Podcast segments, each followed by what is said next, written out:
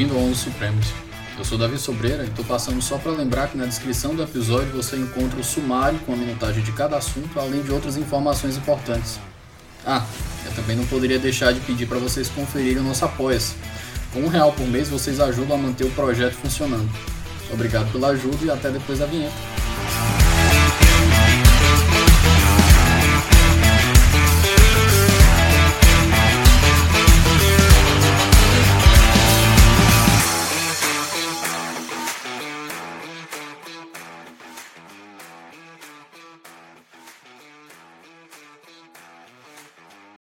Hoje nós temos mais uma participação internacional. Eu tenho a honra e o privilégio imenso de entrevistar o professor Roberto Gargareia. É, é essa a pronúncia, professor?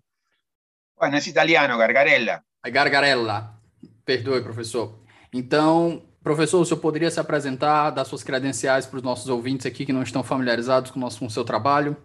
Sí, soy eh, profesor de teoría constitucional, eh, académico, trabajo solamente en la investigación. Eh, yo estudiaba con Carlos Nino, que era un gran profesor en filosofía del derecho. Con él estudié filosofía política y después formalmente estudié derecho y sociología y ciencia política. Eh, y bueno, me interesan los temas de teoría constitucional, de derechos humanos, de, de la protesta, de, del constitucionalismo latino-americano. Antes da gente continuar, eu tenho a felicidade de informar que agora nós contamos com o apoio da editora Contracorrente, que vem fazendo um trabalho editorial fora do sério aqui no Brasil. E muitas das obras deles vão passar a aparecer aqui. Não deixe de conferir o site deles e o Instagram, em arroba editora contracorrente underline. A nossa conversa de hoje, pessoal, vai ser sobre uma das teorias que o professor desenvolveu há um tempo, que se chama, é uma metáfora chamada sala de máquinas da Constituição. Hum. E ela traduz um pouco dos problemas que vieram com a importação do modelo americano para a América Latina. Hum. Então, professor, acredito que o pontapé inicial teria que ser, por óbvio, a, a um pouco do desenvolvimento do checks and balances, da importação do, do, do sistema de separação de poderes nos Estados Unidos. Eu acredito que esse seria o início para a gente começar a nossa conversa. Bueno, a ver, en primer lugar, eh, diría que, la, importación es una herramienta eh, obvia, necesaria, imprescindible y, y, inevitable. O sea, todo lo que hacemos en derecho constitucional es importar. Pero no solamente los latinoamericanos que llegamos tarde al constitucionalismo, no. Eh, Estados Unidos, el sistema de checks and balances tiene mucho que ver con la idea de, de, de mixed constitution, ¿no? El, y que, que estaba en, en, Inglaterra y que, que venía de, de, Aristóteles, de Polibio, de la República Romana. Eh, eh, y eh, los checks and balances tenía que ver con, con, con el, el, el, constitucionalismo francés. Eh, entonces, eh, quiero decir, todo, hacemos, todo lo que tenemos es derecho importado de algún modo y aprendemos mutuamente y copiamos y retomamos y demás. Entonces, para mí el, problema latinoamericano no es un problema de haber importado mal, no, es un problema, yo diría más bien clásico o esperable, de la, propio de la desigualdad, en donde, digamos, los que ocupan las posiciones de poder eh, se resisten a abandonar esa situación de privilegio y eso en términos constitucionales se tradujo en América Latina de varios modos. En Estados Unidos de otros modos. Por ejemplo, en Estados Unidos con la eh, implícita constitucionalización de la esclavitud. En América Latina hubo otros mecanismos que expresaron la desigualdad, con la que se creaba y se escribía la Constitución, eh, uno fue la concentración del poder. La concentración del poder reproduce en términos de organización del poder la desigualdad económica social que se veía en la sociedad. Y el otro, que se ha hecho más evidente en el siglo XX y todavía, es eh, lo que en la metáfora de la sala de máquinas se expresa, pero otra vez, no tenemos que fetichizar una idea como la de la sala de máquinas o cualquier otra. Quiere ver la, importante ver la sustancia. La sustancia de la idea es que en buena medida, como producto de la desigualdad, eh, quienes reformaron las constituciones trataron de preservar intocado la organización del poder que venía del momento elitista del constitucionalismo latinoamericano, comienzos, mediados, en el caso de Brasil, finales del siglo XIX, y revolucionar la cuestión de los derechos, que sin lo otro, y pierde toda la fuerza. Yo siempre uso como, como ejemplo como ilustración el país fundante de los derechos sociales, entre comillas, que es México. México, Revolución 1917, lo que vemos es al, líder político de la época eh, eh, eh, hablando frente a la constituyente para decir que no se les ocurra cambiar la organización del poder, básicamente no reduzcan los poderes del presidente porque la constitución podía autorizar a hacer muchas cosas, pero Latinoamérica, él decía, México es un país todavía que vive en Venustiano Carranza, ¿no? vive en el caos, en la anarquía, y entonces necesita orden. Como toda Latinoamérica necesita orden, decía Carranza. Eso fue supuestamente un discurso propio del momento revolucionario del constitucionalismo latinoamericano. Y lo que se dijo ahí fue la sala de máquinas, se dijo, hagan todo lo que quieran con la constitución, pero no toquen la sala de máquinas. Eso es lo que decía Venustiano Carranza. Entonces, ese es el momento revolucionario del constitucionalismo regional. El momento revolucionario ya instala la idea de que el poder se va a quedar como siempre. Y todo lo demás, si quieren agregarlo, agréguenlo. Pero quédense tranquilos porque el poder no va a modificar su tradicional estructura. Eso pasó en México, pasó en Brasil, pasó en Argentina. Entonces, eso es lo que, digamos así, explicita, denuncia la idea de la sala de máquinas. Pero otra vez, o sea, eliminemos la metáfora si confunde más de lo que ilumina. La, metáfora quiere aludir a un problema que no es metafísico, é um problema de, de, de desigualdade.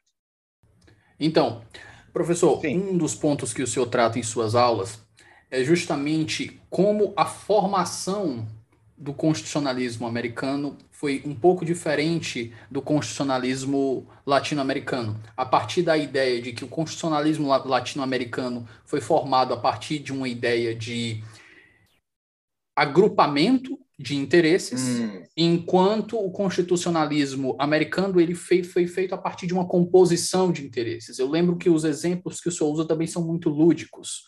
O hum. senhor usa a primeira emenda, a Establishment Clause de, de, de religião nos Estados Unidos, a cláusula de liberdade religiosa, enquanto no constitucionalismo latino-americano o senhor trata da Constituição de 1853, o artigo 19, da Constituição de 1853 da Argentina, quando o senhor fala do princípio do dano de John Stuart Mill, que acabou agregando duas visões conflitantes de liberais e conservadores. Eh, David, eh, permíteme poner el, el problema de, de, otro modo para quienes no han leído el trabajo. Eh, a ver, eh, como línea general, otra vez, yo no tengo una visión particularmente crítica con el constitucionalismo latinoamericano y elogiosa frente al norteamericano. Creo que el constitucionalismo latinoamericano es tan bueno y tan malo como otros. Eh, ha tenido algunos aportes muy importantes, como los derechos sociales, etcétera, pero tiene muchos otros problemas, y lo mismo el norteamericano de otros modos. En un punto, el punto que tomaba allí como ejemplo, que es el que tú das, el de la religión, yo creo que el constitucionalismo norteamericano nos da un interesante ejemplo de cómo un problema radical como la enemistad, el odio, el enojo entre grupos religiosos diferentes puede ser resuelto o tramitado constitucionalmente de un modo interesante. ¿Cómo? Ellos lo que hicieron fue pensar una solución que sea aceptable para todos los grupos sin que eso implique renunciar a sus creencias.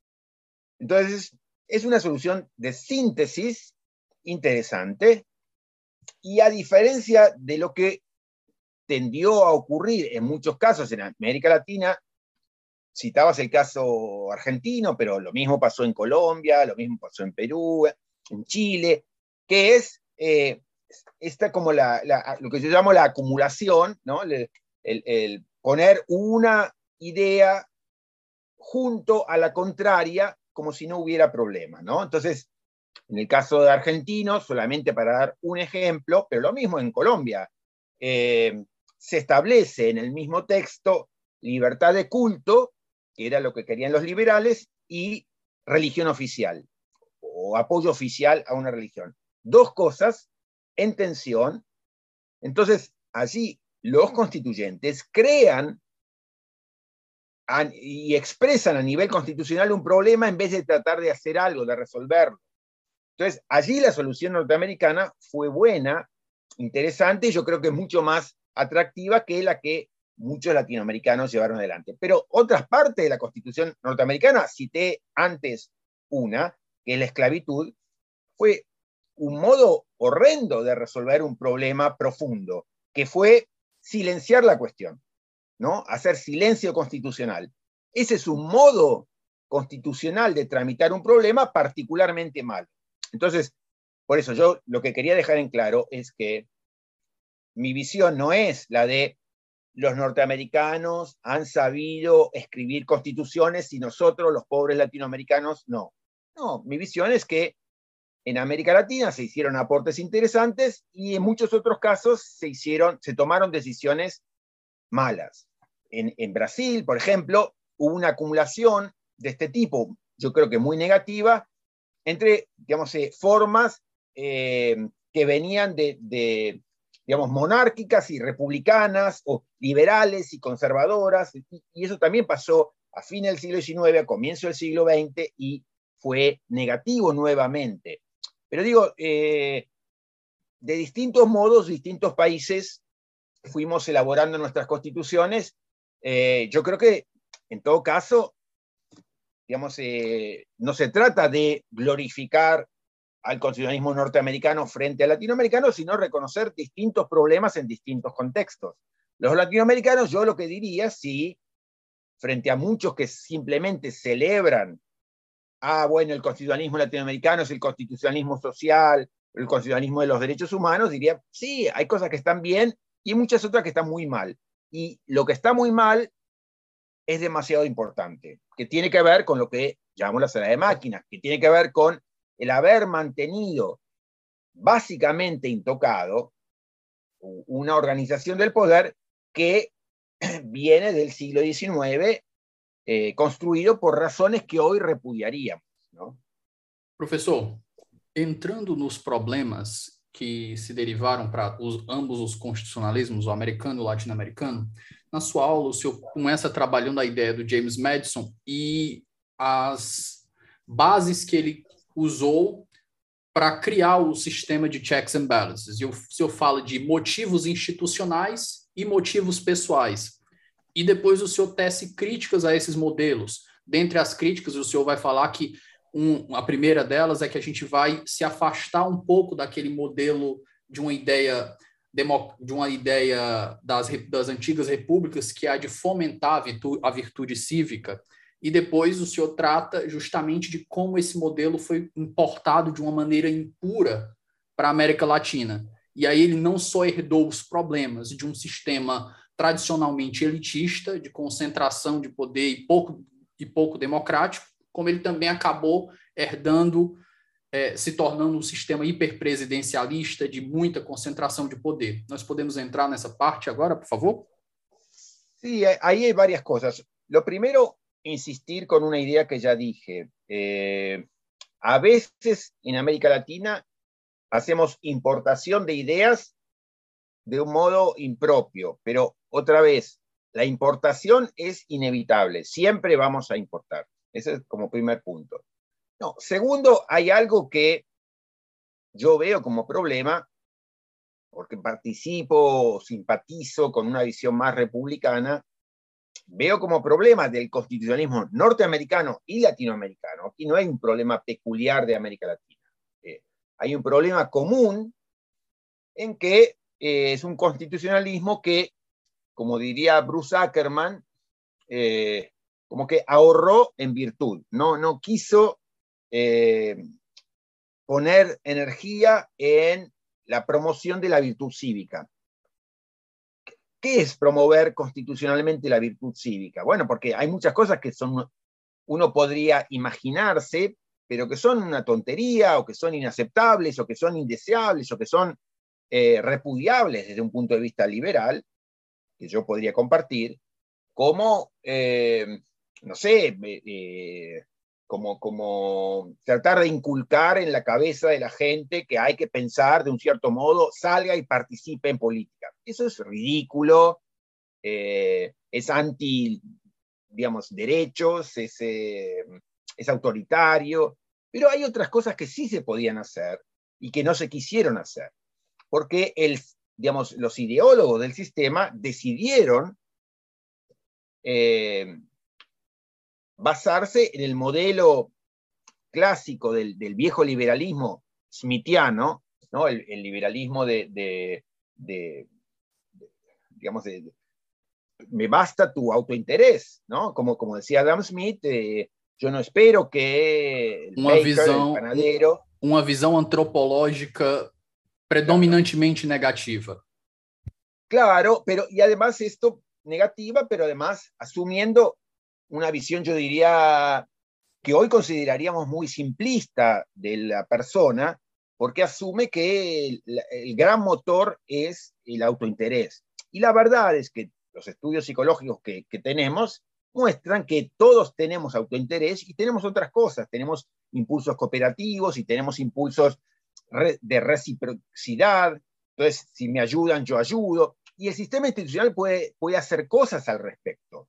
Entonces, el problema, yo creo, o un problema, fue que el sistema simplemente descansó en el autointerés. Entonces, esa es la lógica del checks and balances. La lógica del checks and balances es, tú eres un demonio y él será un demonio, y entonces, como son dos demonios, se van a, van a tener herramientas para matarse mutuamente y se van a tener miedo, y entonces, en vez de dispararse, van a verse obligados a pactar. Bueno, esa es una lógica que está en el sistema institucional, que es la idea de los checks and balances, está, esa es la lógica central. Y se basa en una visión del hombre que se la llamó realista, pero yo creo que es irrealista, en el sentido de que es demasiado parcial, porque termina, digamos así, utilizando como combustible, como gasoil, el autointerés y alimentando el autointerés cuando podría alimentar otras cosas. Por ejemplo, podría alimentar cooperación, por ejemplo, podría dar más oportunidades para el encuentro, por ejemplo, podría dar más oportunidades para eh, los foros comunes, las town meetings, etc. No lo, di, no lo hizo y esa fue una decisión. Entonces, allí yo creo que hay un problema que, que nació en Estados Unidos o que, que Estados Unidos retomó de, David Hume, de, de, la filosofía escocesa, y que llegó también a América Latina y es parte del problema. ¿no? Eh, sí, yo creo que hay mucho interesante que se podía haber hecho desde otra mirada sobre la cuestión antropológica. ¿no? Professor, outro ponto interessante da sua aula é quando o senhor trabalha o discurso sobre o sistema democrático a partir do debate que ocorreu entre Edmund Burke e Kruger. nós podemos adentrar nesse, nesse tema e quais foram as ideias que, que entraram em confronto e prevaleceram? Sí, hay, hay muchas cosas allí, no, yo no quiero aburrir a nadie, pero, pero ese es un debate, el debate de Bristol de 1776-74, que fue muy conocido para quienes estudian la representación y, y para, para mí, para muchos, tiene este interés especial porque eh, entre otros puntos, se discutía dos miradas inteligentes y muy distintas sobre el papel del representante y para sintetizarlo en una línea, Burke asumía una visión interesante, muy conservadora, de el representante, él decía como el médico, ¿no? El médico no tiene que obedecer al paciente, tiene que, como es inteligente y el paciente no, cuando el paciente le dice su enfermedad, el médico lo cura, pero no es que sigue la idea del paciente. Entonces, eh, era esa idea muy elitista y que requería la separación entre el médico y el paciente, el ciudadano. Entonces era una idea de representación como separación, ¿no? Lo, que Bernard Manin llamaría eso, ¿no? La, idea de la separación como fundante de la representación. Kruger venía de la tradición más republicana y él pensaba de otro modo. En ese momento lo que estuvo en debate fue una herramienta en particular, que eran las instrucciones obligatorias, ¿no? De, mandatory instructions. Y, bueno, y, y, Kruger, que venía más de la otra tradición, decía, no, el representante no tiene que estar separado, sino que tiene que ser totalmente dependiente, como un embajador del país que lo nombra. Y el país, si ve que el embajador está actuando mal, mañana mismo le retira el poder y lo saca de allí, porque lo importante es ¿no? la, visión del eh, mandatario. Y eso es un poco, se ve bien en, este famoso livro de Hannah Pitkin sobre a representação. Espera só um momento que a gente volta já. Pessoal, o Ouso Saber agora é parceiro do Onze Supremos. Para quem não conhece, o Ouso é uma das maiores plataformas de preparação para os grandes concursos do país. São mais de mil aprovações em concursos de defensoria pública, além de centenas de aprovações em provas de Ministério Público, magistratura e procuradorias. Para conhecer mais, é só acessar arroba Saber no Instagram. Professor, seguindo, quando o senhor vai tratar sobre as revoluções de direitos que começaram a acontecer no início do século XX e se consolidaram no final do século XX, o senhor começa citando, obviamente, a Constituição mexicana. E o senhor fala que, em determinado momento, com o arrefecimento dos, dos impulsos revolucionários, tomou lugar, de, lugar no, na sociedade, no debate público, um discurso sobre ordem. E nesse momento a gente tem o que o senhor chama de o fechamento da sala de máquinas. E, nesse de, e no decorrer desse tempo a gente vai vendo que o senhor faz outra crítica também ao constitucionalismo o novo constitucionalismo latino-americano, falando como esses problemas que vieram do começo do século XX ficaram entranhados no novo constitucionalismo latino-americano.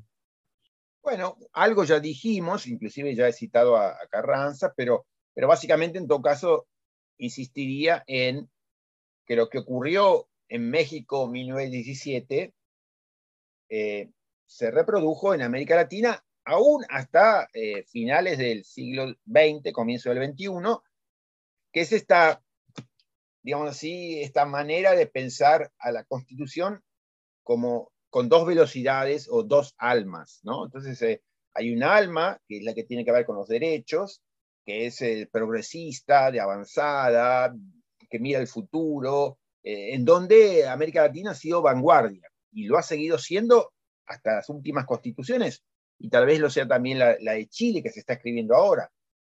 En cambio, en materia de organización del poder, seguimos, como la Constitución de México, parados en el viejo constitucionalismo y entonces ahí es esa constitución que está como partida en dos.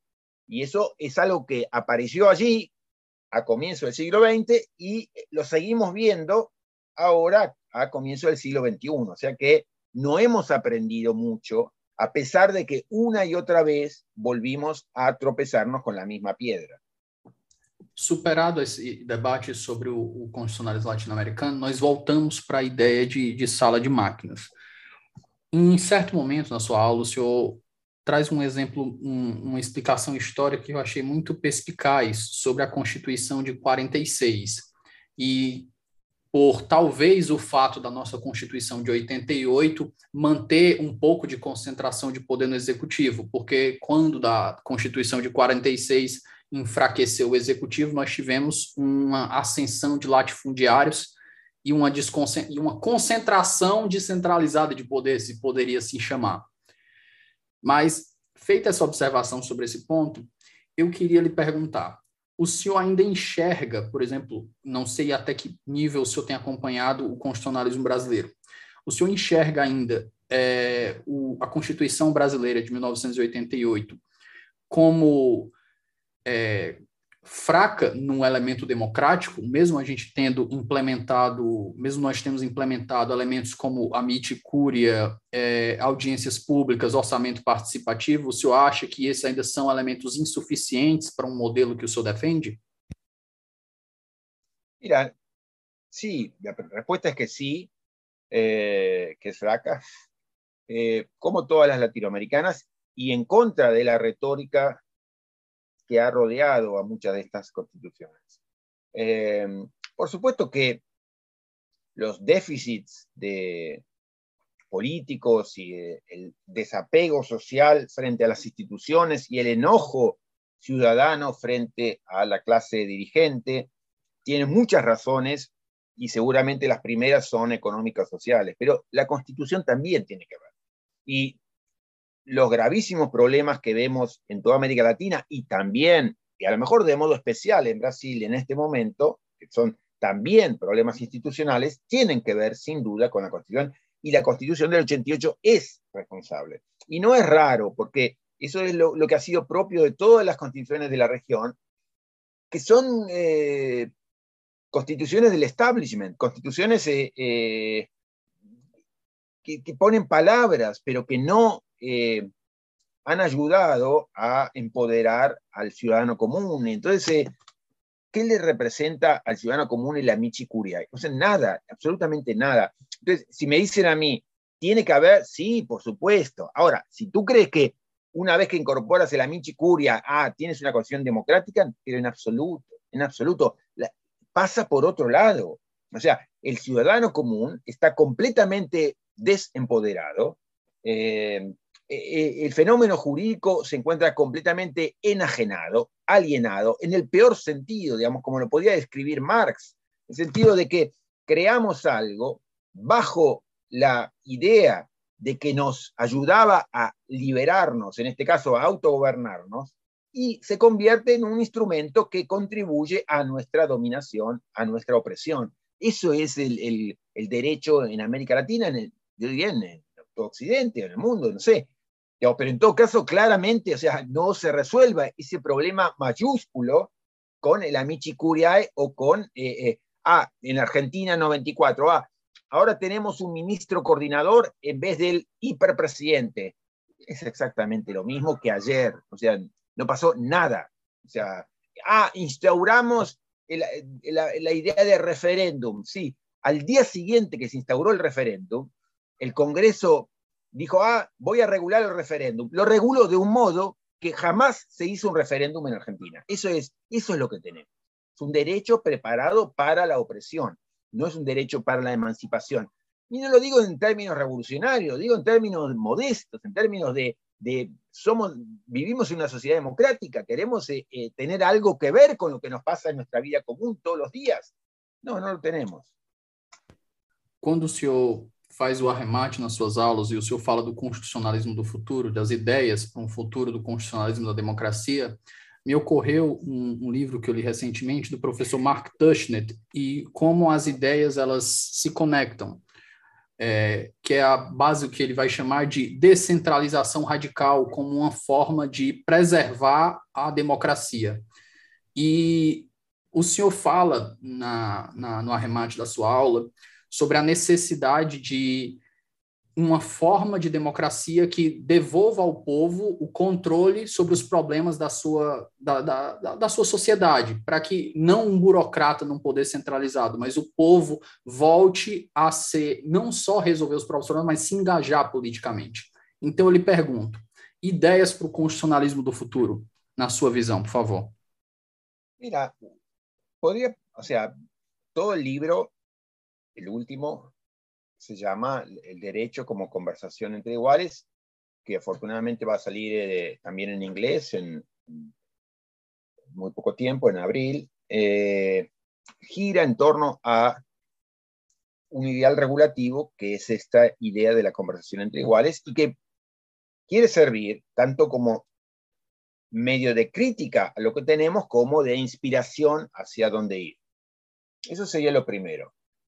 Una primera cosa que diría para, hablar de, cuestiones concretas, yo no sé si, si al menos en, en este libro, si aparecen las grandes propuestas alternativas, algunas hay, y yo hago una apuesta muy fuerte por un incipiente mecanismo más inclusivo y más deliberativo, que son las, las, asambleas ciudadanas, como las que se han dado en todo el mundo, pero también en América Latina.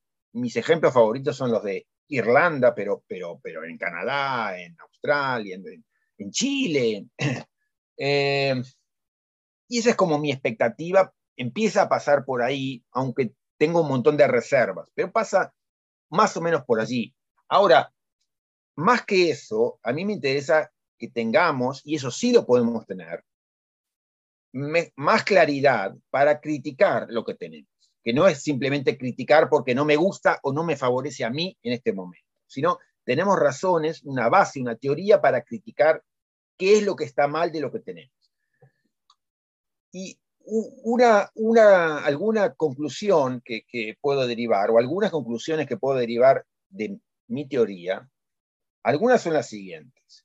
Uno, bajo este modelo de organización del poder, lamentablemente, no se trata de funcionarios corruptos, que los hay, sin duda, en toda América Latina, en toda América, sino sobre todo de, una estructura que, ha perdido capacidad eh, para responder a los problemas porque nació mirando a una sociedad que ya no está, que desapareció. La sociedad de hace 200 años no tiene nada que ver con las nuestras, pero no solamente por el hecho trivial de que eran sociedades más pequeñas. Eso es una tontería, ya lo sabemos, porque se concibió una idea de sociedad que, desapareció porque era, yo creo que ni siquiera era cierto en ese momento, pero se concibió que la sociedad era una sociedad simple, como la que tenía en mente la idea del consumismo mixto, ricos y pobres, propietarios y no propietarios, comerciantes y artesanos. Hay pocos grupos internamente homogéneos con gente movida por autointerés. Bueno, en sociedades modernas hoy es claro, yo creo que antes también, pero hoy al menos es clarísimo, que la idea de la sociedad simple, pocos grupos homogéneos, reventó por los aires. Es claro que tenemos sociedades súper multiculturales, donde cada grupo es muchas cosas a la vez y donde cada persona es muchas cosas a la vez. Entonces, antes, Madison, una persona particularmente inteligente, como la pudo ser Rui Barbosa en Brasil, pero pensaba que, que, bueno, digamos, en la Cámara de Senadores van a estar los grandes propietarios, en la Cámara de Diputados van a estar representantes de los sectores más bajos, y entonces se van a ver forzados a incorporar. Hoy esa idea es imposible. ¿Por qué? Porque sabemos que la sociedad es infinita en términos de diversidad, de diversidad de demandas, etc. Entonces, aun cuando no haya un solo representante corrupto, aun con un Congreso funcionando espectacularmente, el Congreso ya no puede representar nada, porque esa idea se murió, la vieja idea de la representación plena.